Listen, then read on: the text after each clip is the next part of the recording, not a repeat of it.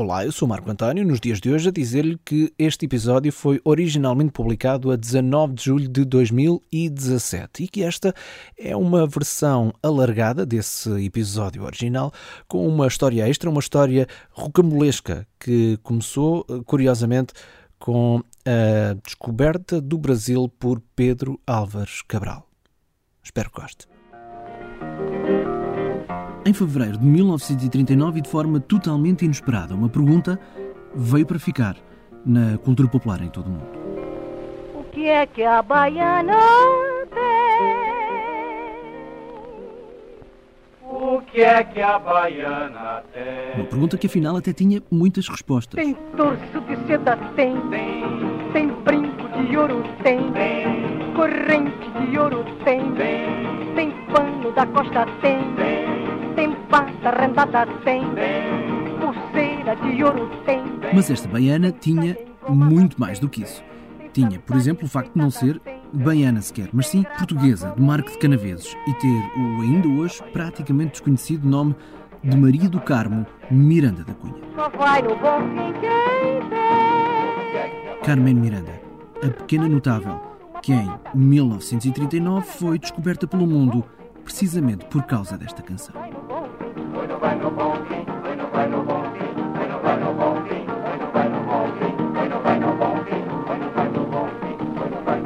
Mas 1939, infelizmente, não foi só isso.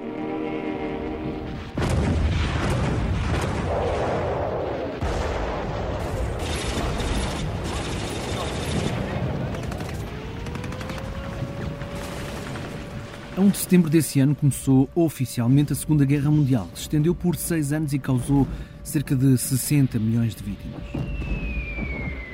Felizmente, também não é da Grande Guerra que vamos falar neste episódio. Mas vamos começar em 1939. Numa noite, já lá para os finais de 39. É nessa noite que começa mais uma das histórias de Portugal, de saudade e outras coisas.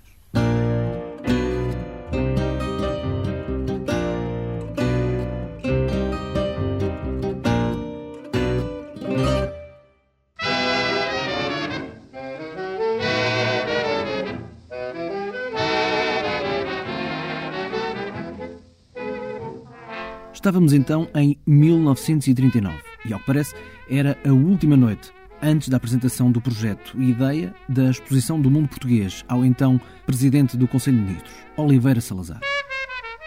Duarte Pacheco e Leitão de Barros eram dois dos responsáveis por essa apresentação e pelo projeto inicial de que o arquiteto-chefe era Cotinelli Telmo, um talentoso e multifacetado artista que Duarte Pacheco e Leitão de Barros visitaram então nessa noite para ver o que estava desenhado na planta que haveriam de mostrar a Salazar no dia seguinte. Entraram no ateliê, olharam para o plano geral, saíram do ateliê a trocar impressões sobre aquilo que tinham visto. Já no carro, chegaram à conclusão de que uma exposição do mundo português, que era suposto exaltar os feitos lusitanos para que o povo sentisse que o regime daquela altura fazia justiça à história do país e, bom, dizia eu que Eduardo Pacheco e Leitão de Barros acharam que no projeto faltava qualquer coisa que simbolizasse a partida dos portugueses para os descobrimentos cerca de 500 anos antes. Resultado, nessa mesma noite, consta que por volta da uma e meia da manhã, Leitão de Barros acabou por voltar ao ateliê e forçou o arquiteto Cotinelli Telmo a criar essa tal qualquer coisa mais que desse a ideia de ida. Também consta que Cotinelli Telmo não tenha gostado muito e que entre muitos palavrões e muitos cafés servidos pela Dona Cecília, a mãe do arquiteto, e com falta de melhor para desenhar do que cabeças de fósforo queimadas e em papel mata-porrão, lá criou o perfil estilizado de uma caravela, virada para o Rio Tejo, com vários navegadores a ladeá-la. Ora, Leitão de Barros adorou o desenho, mas Coutinho Telmo, para além de estar cheio de sono, não estava satisfeito e precisava de ver a criação em três dimensões. Resultado disso, mais alguém foi acordado à meia da madrugada, o escultor Leopoldo de Almeida, que até ao nascer do sol teve de fazer o modelo daquilo que viria a ser apresentado horas depois, como a peça símbolo da exposição do mundo português, inaugurada então oito meses depois, com o padrão dos descobrimentos junto ao Tejo. A maravilhosa exposição foi inaugurada a 23 de junho de 1940 pelo português mais digno de tal ato, o Sr. General Carmona, Presidente da República Portuguesa. E a seu lado estava o homem que a tornou possível, verdadeiro arquiteto do Portugal de hoje, novo e eterno, Salazar. Este é um excerto do documentário de António Lopes Ribeiro sobre a exposição que pretendia mostrar a história de Portugal ao povo português. E essa história, a mais bela de todas, foi novamente contada ao povo por meio de alegorias e de símbolos. Um dos mais grandiosos era sem dúvida o monumento ao infante Dom Henrique, autêntico padrão erguido ao gênio da raça. O padrão que hoje então se chama dos descobrimentos.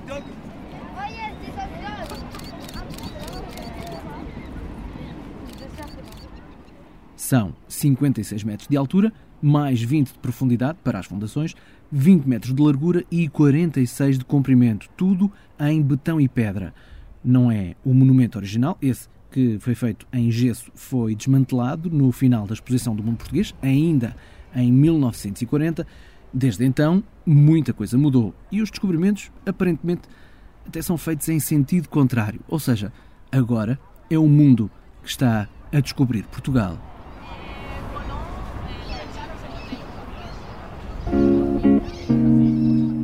O monumento, que hoje é visitado quase na totalidade por turistas estrangeiros, foi construído entre 1958 e 1960, ano do quinto centenário da morte do infante Dom Henrique, considerado o primeiro grande navegador português. O monumento, quando é visto, tem dois lados, o nascente e o poente. O escultor fez as figuras e pôs a figura final lá à ponta, o infante, que é o que dá o início à obra, é a representação dos descobrimentos dos homens que interviram nela. Pelo menos alguns principais, não são todos. O que é que fizeram? Escolheram duas empresas para fazer a execução das figuras, passá-las do gesso para o mármore e a sua colocação no local da obra. Aquilo era para se fazer em quatro anos, teve que se fazer em dois anos, pouco mais. Mestre Leopoldo Almeida tinha intervido e tinha feito as esculturas do primeiro monumento que representava, já representava os descobrimentos, que era um monumento idêntico àquele, mas foi só feito em gesso depois da exposição de 1940, a chamada Exposição do Mundo Português. E este homem sabe do que fala, porque estava lá. Eu sou Humberto Raimundo Simões, sou filho de José Raimundo, que foi o fundador da nossa empresa. Empresa de seu nome, José Raimundo e Filho Limitada. Eu aprendi com ele a trabalhar. Tenho 86 anos, comecei a trabalhar com 11 anos de idade junto do meu pai. Sempre o acompanhei. E foi assim também naquela que é, até hoje, a obra mais importante em que esteve envolvida a empresa José Raimundo e Filho Limitada. Dessa história já vamos saber mais daqui a pouco. Para já, importa saber que a José Raimundo e Filho Limitada, empresa de canteiros, os profissionais que trabalham a pedra, começou a tomar forma ainda bem antes de existir, quando o próprio José Raimundo, pai do nosso entrevistado, era uma criança. Por infelicidade dele tinha morrido a mãe, quando ele tinha 11 anos. Ele depois esteve em casa do avô, que eram lavradores, esteve lá como pastor ainda. Depois foi trabalhar para Lisboa, porque o pai dele foi trabalhar para uma empresa que tinha, uh, trabalhava aos mármores em Lisboa. O meu avô depois especializou-se, era lavrador e, e veio, que trabalhava com o pai, com os outros irmãos, e depois veio para a indústria da pedra. Tudo isto nos inícios do século passado. perto de 1920, 25, daí para cima, eh, que é quando se fazem umas grandes obras depois a seguir ao convento de Mar. E o seu pai começou a trabalhar com que idade? O meu pai começou a trabalhar na idade da- na pedra, na idade à volta dos 13 anos, Um miúdo. mas eu comecei com 11. Isto a gente começa logo, sai da instrução primária e entra no, no do trabalho. José Raimundo cedo ganhou amor à pedra, estudou desenho e modelação na Escola Machado de Castro, tornou-se um canteiro de excelência, criou uma oficina, depois uma fábrica. Mais tarde, o filho também lhe seguiu as pisadas. Para aprender e aperfeiçoar desenho e modelação, fez um curso de arte de seis anos na Escola António Arroio, ao mesmo tempo que trabalhava ao lado do pai. Juntos fizeram obras muito importantes com o padrão dos descobrimentos a ser sem dúvida especial.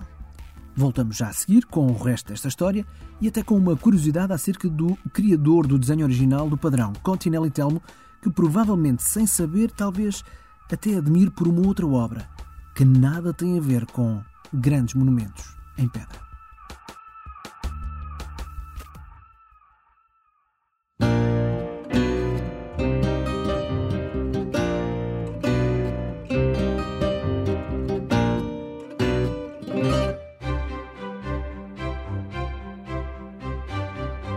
Esteja a ouvir este podcast pela primeira vez ou se já nos segue há algum tempo, repara que nós tentamos que não se note muito, mas produzir um programa assim tem custos, ou seja, não é gratuito para nós, mas chega gratuitamente ao seu smartphone, ao seu tablet ou ao seu computador. E é assim que queremos que o podcast continue, obviamente, a chegar gratuito a quem ouve as histórias de Portugal de saudade e outras coisas. No entanto, se tiver uma boa ideia de como ajudar-nos ou se tem um produto que gostava de publicitar aqui, diga-nos. Basta ir a historiasdeportugal.com, clicar em apoiar e falar connosco. Ajude-nos a fazer mais e melhor para contarmos boas histórias de Portugal, como esta, que continua já a seguir. Estamos de volta e estamos a contar parte da história do padrão dos descobrimentos em Lisboa, com a ajuda de Humberto Raimundo Simões, filho e sócio do já falecido mestre canteiro José Raimundo. Ambos tiveram na construção do monumento. Para ter uma ideia de quem estamos a falar, todos os dias, mesmo sem percebermos, muitos de nós passamos pelos trabalhos da empresa desta família de Perpinheiro, na região de Sintra. Se não acredita, ora, então repare. Várias estátuas e relevos nas faculdades da Universidade de Coimbra e também na Biblioteca Nacional em Lisboa saíram da José Raimundo e Filho Limitada, Outras obras, como por exemplo o pedestal do monumento dedicado a Dom João I, bem no centro da Praça da Figueira, também em Lisboa, boa parte da ala oeste dos Jerónimos, onde fica o Museu da Marinha, várias esculturas em pedra expostas em todo o país foram também executadas por estes canteiros. Uma das mais famosas é o Falcão, na estátua de Carlos Gulbenkian, que está na sede da Fundação. Ora, com tudo isto, a empresa tinha muito mais do que as credenciais necessárias a uma candidatura para a execução das tais esculturas do padrão dos descobrimentos. Que ao todo são 33, 16 de cada lado. Lado nascente, lado poente, com o infante Dom Henrique ao centro, na frente da caravela estilizada. Mais sobre estas figuras, no final do episódio. Ora, estávamos a caminho do concurso para a construção do padrão. Vai-se para o concurso. Para lá Monteiro fica com uma parte, que a responsabilidade de executar a parte nascente e nós ficamos com a responsabilidade de fazer a parte, a, a nossa nascente e eles a poente, o Pardal Monteiro a poente. Começa-se a obra. Começámos aqui a executá-la, não é assim? Com uma grande quantidade de canteiros que nós tínhamos, especializados também, sobre a minha responsabilidade e do meu pai, até que chegou depois a fase de assentamento. O meu pai foi para a obra assentar as peças que nós mandávamos daqui, até chegar à conclusão. Segundo Humberto Raimundo, até à conclusão, tirando algumas ocasiões em que o pai, José Raimundo, foi aconselhar Pardal Monteiro acerca do trabalho que estavam a dividir, o único contacto entre as duas empresas foi a fazer os, o, a figura do infante. A caravela e uma parte do corpo do infante foi feito por nós. A, a cabeça, o tronco e uma outra parte do lado poente foi feito por Pardal Monteiro. Foram as duas empresas que fizeram a figura. Colaboraram na execução da figura central, mas em praticamente tudo o resto. O trabalho foi muito diferente. Havia uma dificuldade que enquanto nós dirigíamos um trabalho desde o princípio até ao fim, a outra empresa não tinha capacidade de trabalho para execução, entregou esses trabalhos a várias pequenas empresas que havia aqui na região. E cada uma teria a sua forma de trabalho, mas não tinham a qualidade. Quando as peças iam encostar umas às outras, elas não queriam coincidir umas com as outras. Porque do nosso lado foi um puzzle, como se chama-se hoje, de 135 peças. E elas, quando estão feitas na pedra ou no mármore, aquilo não torce. E quando vai para encostar, ou está no sítio certo, ou aparecem as suas diferenças. Que era o que acontecia do outro lado do Pradão Monteiro. Até que houve depois uma altura que o próprio escultor não queriam que eles acabassem a obra quando aquilo chegasse a meio. Fôssemos nós a ir completar a parte dele. Mas nós nunca fomos. A responsabilidade que nós tínhamos, não tínhamos tempo ir tomar conta da outra parte. O padrão lá foi terminado a tempo da inauguração em 1960 por Américo Tomás e Oliveira Salazar, claro, mas não sem que algumas diferenças fossem notadas entre os dois lados do monumento. Da nossa parte teve sempre bem a aceitação do Ministro das Obras Públicas, da Comissão, de toda a gente, nunca tivemos obstáculos nenhums. Compreende? Com quanto às outras, houve sempre uma certa resistência porque o próprio escultor não estava de acordo com aquilo da maneira que tinha corrido. Escultor, mestre Leopoldo de Almeida, que diz Humberto Raimundo, chegou a largar um desabafo ao responsável pelo lado nascente, o lado do padrão que fica virado para a ponte sobre o Tejo. Foi uma pouca sorte o lado que calhou a ti para fazer, dizia ele para o meu pai.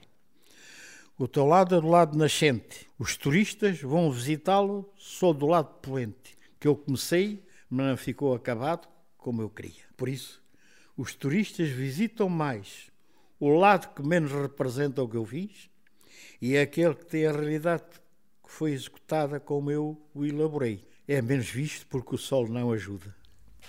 Fomos verificar e é mesmo verdade. Os turistas quase todos tiram fotos do lado poente, que fica virado ao mar, porque o sol bate mais horas até mais tarde desse lado do padrão.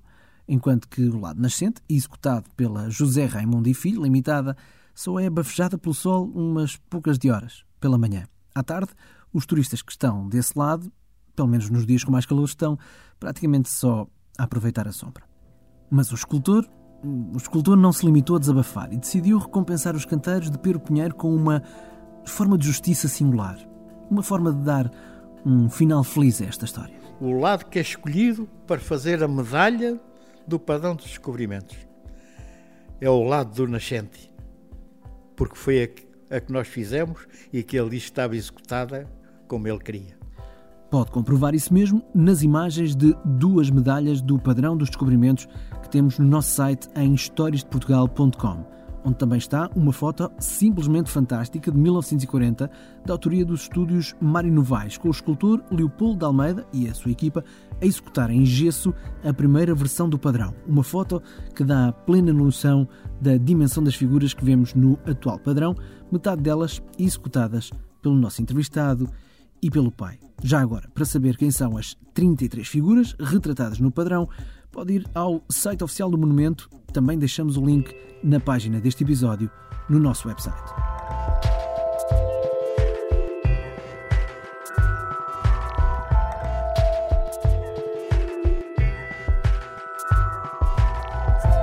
Não desligue já, porque ainda temos uma história para lhe contar. Antes, um grande obrigado à Ana Vitorino pela ajuda que nos deu a chegar até esta história. E um sincero pedido de desculpas à dona Dalila Raimundo, mulher do Sr. Humberto, por termos atrasado aquele almoço no dia da entrevista em mais de uma hora.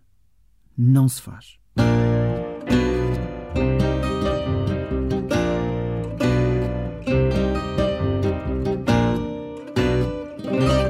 José e Telmo era arquiteto, mas não era só arquiteto, era também pintor, poeta, jornalista, músico e cineasta. Talvez nunca tenha dado por isso, ou então só se lembra agora depois de lhe dizermos. Já deve ter visto o nome Coutinho Telmo em letras bem grandes, numa outra obra de sucesso. O nome está logo nos segundos iniciais de um filme chamado Canção de Lisboa.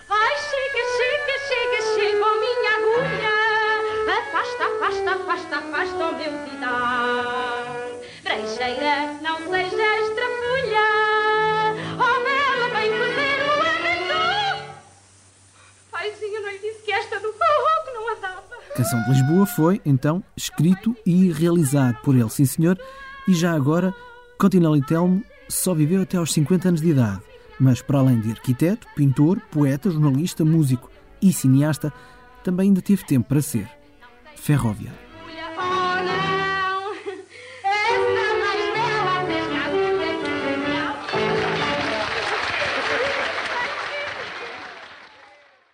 Vamos então à história pela voz de Humberto Raimundo, que não conseguimos contar quando o episódio estreou, em julho de 2017, e tudo começa com a figura Religiosa que Pedro Álvares Cabral levava a acompanhá-lo no descobrimento ao Brasil. Pedro Álvares Cabral, cuja família era de Belmonte, na região de Castelo Branco, é oficialmente o primeiro a fazer a viagem marítima até terras do Brasil. E quando vai na viagem, levou uma imagem, que era uma imagem sagrada dele. A Nossa Senhora da Esperança. Essa imagem, depois dele morrer, esteve numa capela lá no monte, que lá em Belmonte. Havia uma capela que era propriedade dos, dos Cabrais.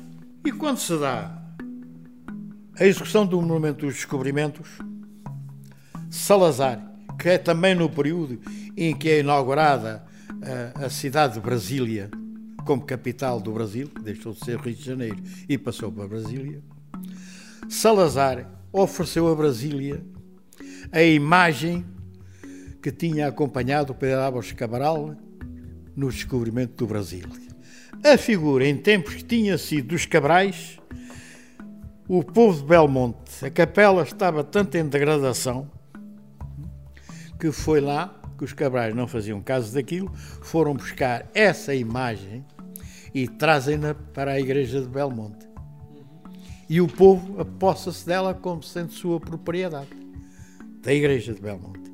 Não é da igreja, a igreja quer dizer do patriarcado, chamamos-lhe assim, mas praticamente é uma imagem do povo.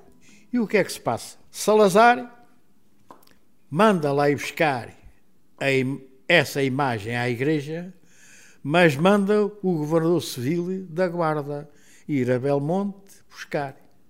Sucedido, o povo de Belmonte não deixa sair o governador civil, teve que lá ir o exército fiscal. Dizem que é assim, não assisti. Tinha havido a oferta e aquilo ficou assim. Nós aqui não sabíamos nada do que é que se tinha passado. Um dia estávamos em, a trabalhar no monumento em Belém, no assentamento. O que é que acontece? Nesse dia aparece lá o engenheiro Saimel, que era um tipo rígido, era um homem de confiança, vamos lá, do governante. E estávamos lá. E o engenheiro Saimel chegou, disse, engenheiro, como está? Passou bem? Meu pai ficou a falar com ele. Ele apresentou o assunto ao meu pai e o meu pai chamou-se, ó Berto, anda cá. Estamos aqui cheios de serviço. E o seu diretor está-nos a- está-me a pedir que tu ou eu que vamos a Belmonte ver uma senhora, uma santa há, que querem que a gente reproduza em pedra e que é para ir para o Brasil. E isto tem que ser feito no período em que estamos agora aqui assim a acabar o monumento, porque é para ir para o Brasil e a inauguração também era naquele período, mais ou menos, 1960. E eu digo assim, ó pai, olha, eu estou convidado, mais os meus sogros, isto ao pé do, do engenheiro Saimel, para ir a um casamento a Val de Lamula, é ao pé da Almeida. E eu digo, eu aproveito, estou aqui na sexta-feira, vou a Val de Lamula, estou no casamento no sábado, no domingo de manhã, às 9, 10 horas, estou em Belmonte, vejo o que é que se passa. Mas para isso tenho que levar uma carta, uma credencial, a dizer o que é que vou fazer. Samuel diz assim: Raimundo, está certo. Eu vou-te arranjar uma credencial, levas uma credencial e vai a Belmonte ver o que é que se pode fazer, porque temos que fazer uma imagem daquelas. Percebeu? E eu aí vou. Com a credencial, sem saber nada da história. Vou com a família. Vou toda a noite a conduzir, para lá estar no sábado de manhã. Estou ao casamento, estou lá, dormi e no domingo, quando é 9 horas, eu já estou em Belmonte. Também não dormi muito, porque aquilo não era fácil fazer-se. E quando chego, não havia ninguém, vejo a igreja. Arrumei o carro com a minha mulher, os meus sogros e o meu filho. E vou direito à porta da igreja. A porta da igreja não estava fechada, estava encostada. Ah, olhei, vejo lá vir um indivíduo. Vinha trazer o casaco ao ombro e tal. É. deixou aproximar, cumprimentei, oh, seu desculpe e tal. Eu gostava de visitar a igreja. Mas a igreja tem a porta encostada. E ele diz assim: Ah, não há problema nenhum. Assim, o tipo ia ser um camionista, compreendo, não? E talvez não soubesse da história toda. Ah, ia para casa. Ele vai, empurra a porta, estão lá três ou quatro indivíduos, rapazes de 15, 16 ou 17 anos, lá estão sentados, compreende? Ele foi, olhou, os outros viam-no ter conhecido, eu estava com ele, e ele diz assim: Você pode entrar, pode visitar. E tal. Os rapazes lá estão sentados na igreja, ouviram, não é? Eu podia entrar. Eu entrei. O pior é quando eu me ponho a ver qual é que era a santa que havia ser reproduzida para ir para o Brasil. E começa a ver os santos que havia, não é? Começa a olhar e chega lá uma e diz assim: é esta. Tinha um manto azul para as costas e tal. E quando me fixo na santa, os cintos começam a tocar a rebate. Os sinos da igreja. É. Os rapazes saíram, começa a entrar gente para aquela igreja dentro.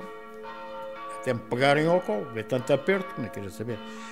E começaram a dizer que a santa já não era a mesma, tinha sido roubada.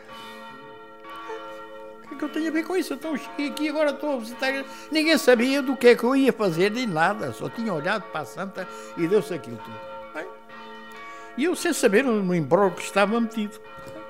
Há quatro matelões chegaram ao pé de mim, cabelo mais ou menos rapado e tal. Eu digo, eu venho aqui, venho para falar com o padre, trago uma carta para lhe entregar. E, e tinha a carta. Vamos ter com o padre. Como era período da Páscoa, é? andava na, na visita pascal. É? Ele foi para aqui, foi para ali, foi para lá. Toda a gente na rua. Quando a gente sai da igreja, e a mulher, a mulher viu, percebe não? Era foices, era foices roçadoras, era, como é que eu digo, era, era machados, era, era enxadas, era forquilhas, estava tudo às portas, tudo na rua, por aí fora, onde a gente ia. As pessoas queriam ir tudo e os outros quatro diziam assim: Não, a gente está entregue, o homem está entregue à gente, ele daqui não foge, tomem conta da santa e tal. E me levam. Fomos à procura do padre que andava com a campainha, lá se foi descobrir onde o padre estava. Cheguei ao pé do padre, apresentei-me aquilo tudo. Ele, é, eu estava lá a olhar para a santa, porque assim, porque assim. É, o padre mandou-os ter calma e perguntou-me o que é que eu ia. Eu disse, venho falar com o seu padre, traga aqui uma recomendação, uma carta, para poder ver e apreciar e a ver o que é que se pode fazer a respeito da senhora. Ele diz-me assim para mim, o senhor veio numa má altura, porque já cabe o Guerreiro Civil, quis levar a Santa, teve que vir o Exército, conta uma história que se tinha passado. E a Santa, a população guardou a Santa. A Santa teve três meses guardada fora da igreja. E esta madrugada trouxeram-no para a igreja. E foi no dia que eu lá caí.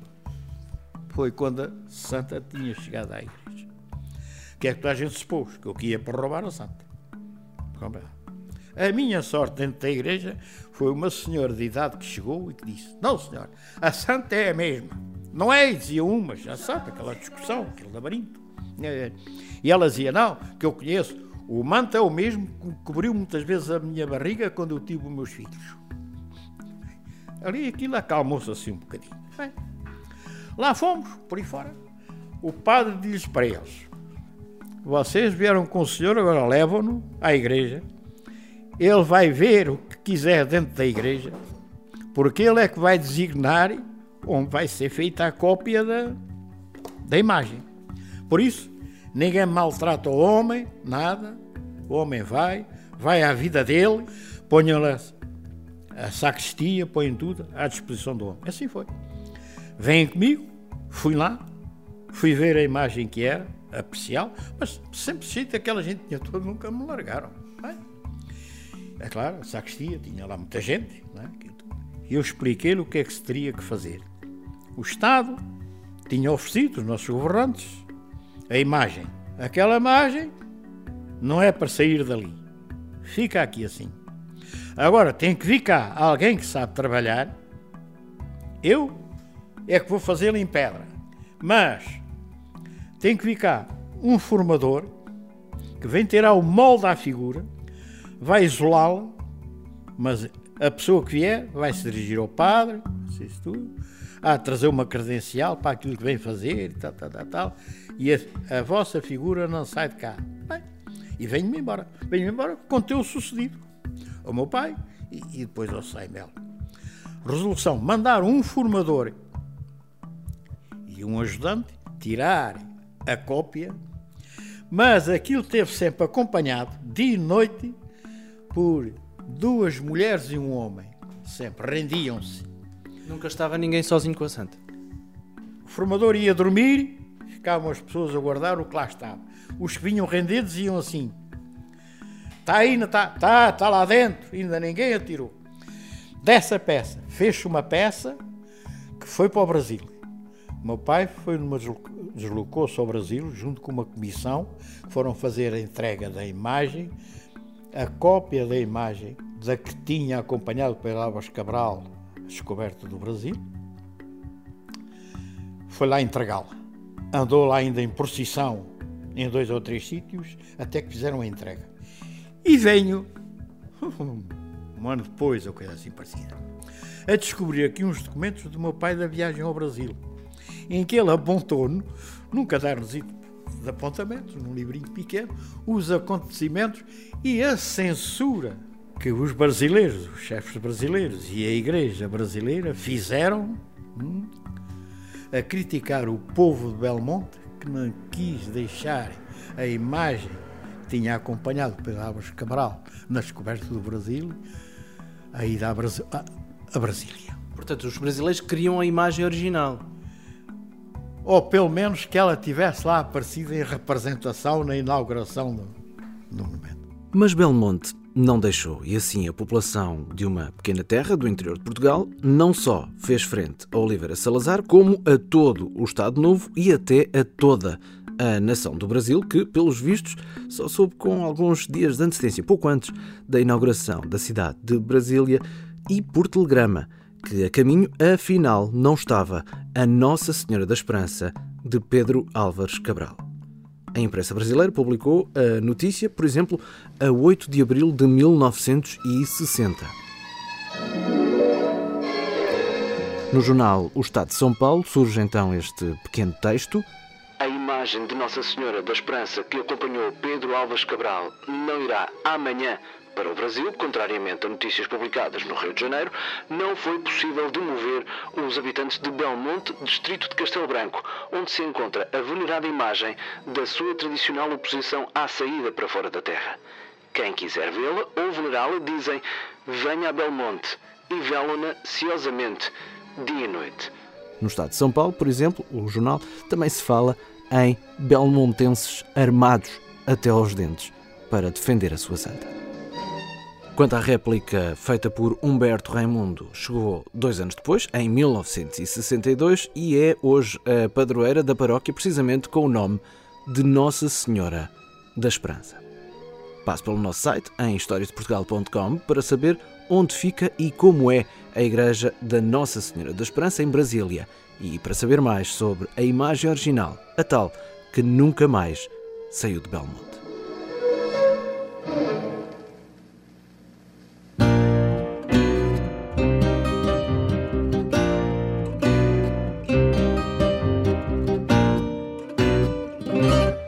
Agora sim, estamos mesmo a fechar. Como sempre, o Fado do Sonho da Pensão Flor. Esta música que está a ouvir é o nosso tema oficial. Neste episódio tivemos música adicional de Leroy Savir e da Orquestra Popular de Paio Pires. Tanto o episódio original como esta nova versão alargada tiveram produção minha, Marco António. Para saber coisas sobre mim, pode passar em marcoantonio.pt e pelo Facebook Marco António Repórter. No Twitter sou Marco António underscore PT, mas por favor não me siga. Eu farto-me dizer, eu não sei o caminho.